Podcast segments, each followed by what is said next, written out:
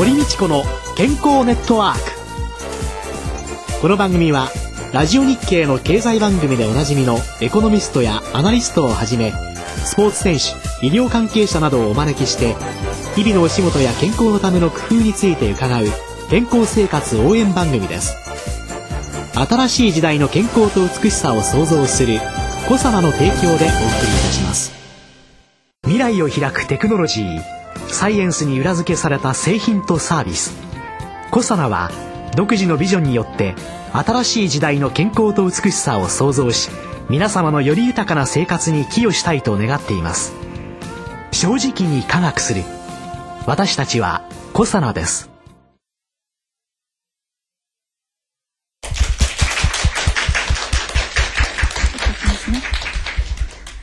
スタジオにお集まりの皆さん、ラジオを聴きの皆さん、こんにちは。堀道子です。宇野和夫です。今週も6月16日にラジオ日経のスタジオで実施しました公開録音の模様をお送りいたします。スタジオには薬剤師の皆さんを中心にお集まりいただいております。夏の健康対策最終回です。今週も群馬大学大学院医学系研究科皮膚病態学講師でいらっしゃいます安倍正俊さんです。安倍先生よろしくお願いいたします。よろしくお願いいたします。最終回のテーマいろいろお伺いしたいんですけれどもね。まあ皮膚科医師の正しい活用方法とかね。特に私美白とかシミとか治るのかなっていうのが気になっておりますけれども。力入ってますねもうこうとこにねシミがあるんですよであとテレビでねその乾パンに効くとかなんとかっていうコマーシャルなんかもよく出てきてで先生その乾パンとシミってそもそも どう違うんですか？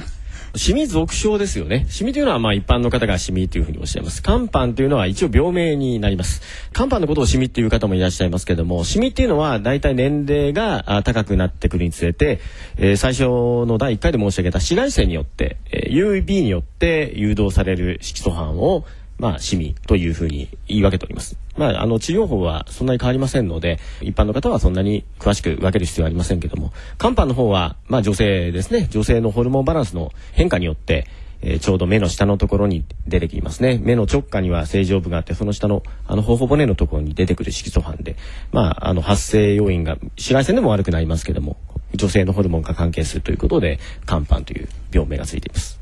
まあ、皮膚科の病院でもいろんなところで最近ケミカルピーリングと言いまして皮膚の一番表皮を薄く剥くぐらいのイメージと思っていただければいいですかね。それで、えー、再生させることで色を消していくということが盛んに行うようになりました。これはお近くの皮膚科の先生でやってらっしゃるところであればですねあのきちんと安全に施行してくださると思います。あとはあのレーザーですね。あのそういう色素を消すレーザーがありましてこれもあの病院によってってその入ってるところ入ってないところがあります。私の勤務先は残念ながら入っておりませんけれども、うん、あのそういったところ入ってるところをご紹介するような形ですがまあレーザーの治療なんかあります。あとはまあ最近医薬品ではなかなかあの保険を使って出すことお出しすることはできないんですけれども化粧品の分野でハイドロキノンとか、まあ、レチノールとかですねいろんなものが出てまして割に効果がある方がいらっしゃる。これも人それぞれですけどね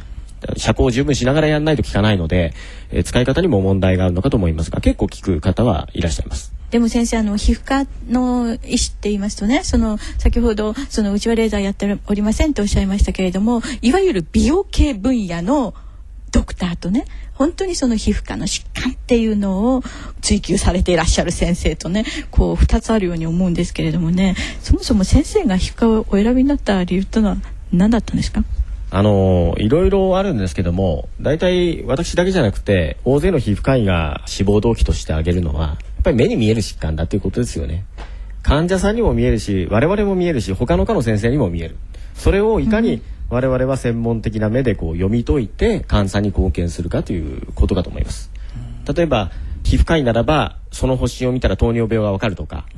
あ皮膚科にならばこれを見たら膠原病がわかるとかそういうサインがあるんですね。でそういったのっていうのはもう皆さん患者さん本人からご家族から他の科の先生から全員見てるわけですよ。けど当たり前ですけどプロじゃないのでわからないと。であの皮膚科においでいただいた時に採血も一本もせずレントゲンも取らず。侵襲を全く加えないであなたこの疑いがあるからあちょっと例えば内科に行った方がいいよとか検査した方がいいよということで患者さんに貢献できるというのが非常に素晴らしいなと思います。相談本当は早く行っちゃった方がいいんだけどなんかちょっと知識が足んなくて行かないで痒かったり痛かったりしてる人は多分たくさんいるんでしょうね。でしょうね。うんはい。見えるじゃないですかだからそんなにひどくないなってでもなかなか治らないなって思って皮膚科に行くほどでもないだろうなって気がついたら手遅れっていうようなね。その皮膚科の医師に相談することの大切さとかあるいはその薬局店頭なんかにおいでになった方でね、やっぱり私たち薬剤師にも見えるわけですよね。露出してる部分であれば。そんな時にやっぱり皮膚科に行ってらっしゃいってこうボンと背中を押してほしい患者さんというかそういうのはどういう状態の人っていうのはぜひ言ってほしいな。って。あの薬剤師の先生方に対してのメッセージでしたら例えば患者さんが診察を受けないでお薬を買いに来るっていうのはこれはあり得ると思うんですよね。はいで当然皆様も知識をお持ちですからお売りになれると思いますね。でやっぱり使っていただいて治らなかったらやこれは皮膚科に行っていただく方がいいと思います。陰部ですね下の方に赤い発疹があって、まあ、湿疹と本人思ってるわけですね、薬局にいらっしゃって、もう当然見せらんないじゃないですか。ですね。からこういったところに湿疹ができたんでお薬ちょうだいっつってそういう部位なもんですからお薬何度買いに来る時もですね良くなってないんだけど、まあ、ちょっと良くなったよみたいなこと言ってるわけですね。でそれずっとほっといてなんかぐちぐちしてきたんで皮膚科に見えたら外陰部バジェット病っていうんですけど皮膚がんでもういろんなところに、まあ、転移をしてたとかねそういう事例はありますので、まあ、そちょっと極端と言われればそうかもしれませんがやはり次においでになった時に一言聞いていただいて良くなってますかって聞いていただいて、まあ、確認まではできないと思いますけど、なんかこう表情で良くなってなさそうだなってありましたらやっぱり皮膚科医にご相談いただくのがいいと思います。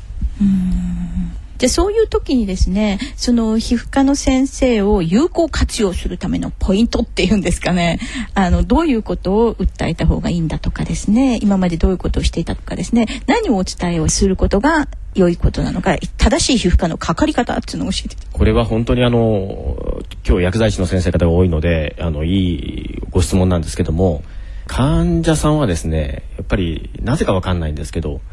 他の病院行って行ってたとかどっかで自分で薬買ってた隠したがるんですよね。言わないおっしゃらない。まあこれは自分が逆の立場になった時ある程度しょうがないのかなっていうふうに思いますけれども。でも例えば私が拝見する患者さんでどっか行っても治んないどこ行っても治んない。逆でもいいです。僕の拝見してた患者さんが僕の治療で治んなくて先輩の病院行った。これあの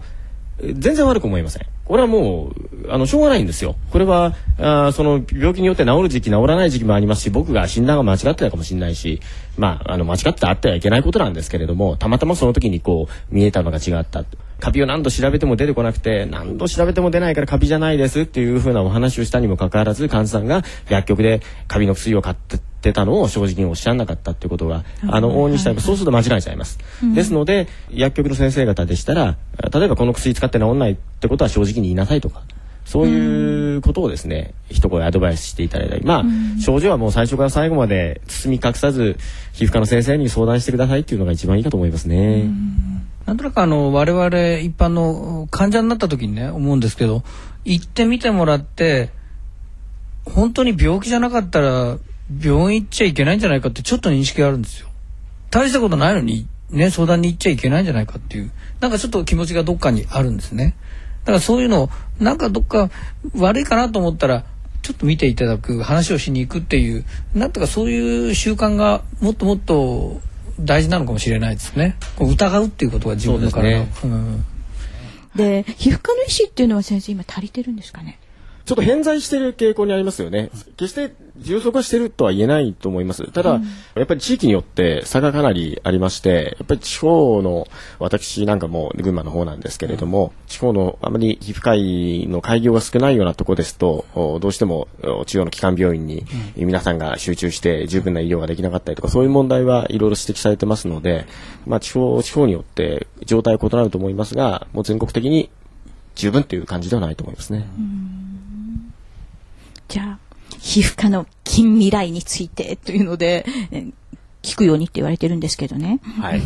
どうですかね？あの、まあ、皮膚科の近未来ですけども、どんどんどんどん水虫のお薬から、この間はヘルペスのお薬まで自由に買えるように OTC にになっちゃいまして、なりままあ、どんどん将来皮膚科これで大丈夫なんだろうかって、あの、患者さんが減るんじゃないだろうかっていう人もいますけども、そうではなくて、やはり我々がさっきちょっと申し上げましたけれども、皮膚ってのはいろんな情報を持ってます。そこを見ることで患者さんにそんなに侵襲なく診断から治療法を見つけてあげることができます。我々自分自身が治療ができなくてですね、内科の先生方とか、あるいは外科の先生方にお願いしないといけない場合もあります。ただ、例えば心臓と皮膚に両方現れる病気があるんですけども、例えばサルコイドスっていう病気なんかでしたら、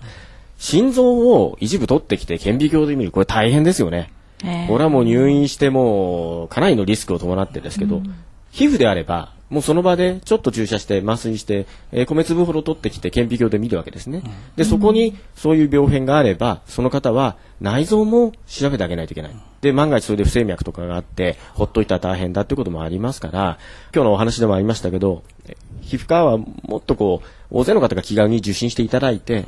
あの、正常でもいいと思うんですよね。全く問題がないですよ。笑顔で帰っていただければいいと思うんですけども、もっとこう、周囲範囲を広げて、えー、より早期発見、予防医学の面で貢献できるようになる皮膚科っていうのが、今後の理想じゃないかと思いますけどね。最後になりますが、あの、先生も4週間にわたってお話を伺いましたが、もう本当に油に乗り切ったところで、これからさらにその皮膚科の医者としてこう貢献なさることたくさんあると思うんですが、今後の目標っていうのはどんなことですか？やっぱりですね、患者さんがやっぱり第一ですので、我々医者とは言ってもいろんな仕事がありまして、学生の講義もあれば、えー事務仕事もあります。それから、あー意外に思われるかもしれませんが、この皮膚科医とは言っても全体の救急当直もしてたりします。ですので、皮膚科だけを見てるわけではありませんけれども、やっぱり皮膚っていうのは、あー外から見えるんですね。で、患者さんが非常に悩まれて QOL、生活の質が落ちてきますので、やはりその、皮膚科の患者さんをやっぱりしっかり受け止めて、皮膚だけじゃなく精神的にも受け止めて、一人でも多くの方が、あー幸せであー皮膚の悩みがない生活を送っていただけることを、ちょっとオーバーになりますけど、目標にしたいと思っております。頑張っていただきたいと思います。いやーね、この先生の優しいソフトな語り口、そしてこの笑顔、ね、これに癒される患者さんっていうのは本当に多いんでしょうね。そして患者会に来やすく、ね、顔を出される、あるいは患者会そのものを組織される、こういうドクターがこれからどんどんね、うん。増えていらっしゃれば、ええ。いわゆるピラミッドの頂点に医者がいてね、ええ。へへへっていうね、ええ。患者、そしてへへへって考えてる薬剤師っていうのじゃないね、あの、チームの医療というのができたら本当に素敵だなと思ってね、はい。最後伺いました。はい、えー今週はゲスト群馬大学の安倍正俊先生に皮膚科医師の正しい活用方法と題してお話を伺いました。来週からは本当ですか？女優の宇野直美さんをゲストに迎えてお送りしたいと思います。お嬢様です。安倍先生4週にわたりどうもありがとうございました。ありがとうございました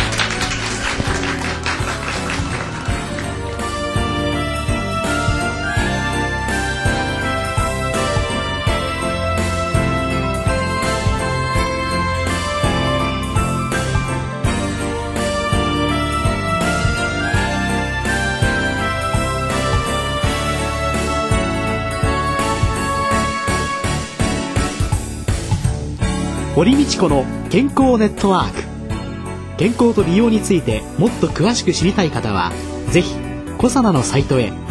検索で「コサナ」カタカナで「コサナ」と入力してください。この番組は新しい時代の健康と美しさを創造するコサナの提供でお送りいたしました。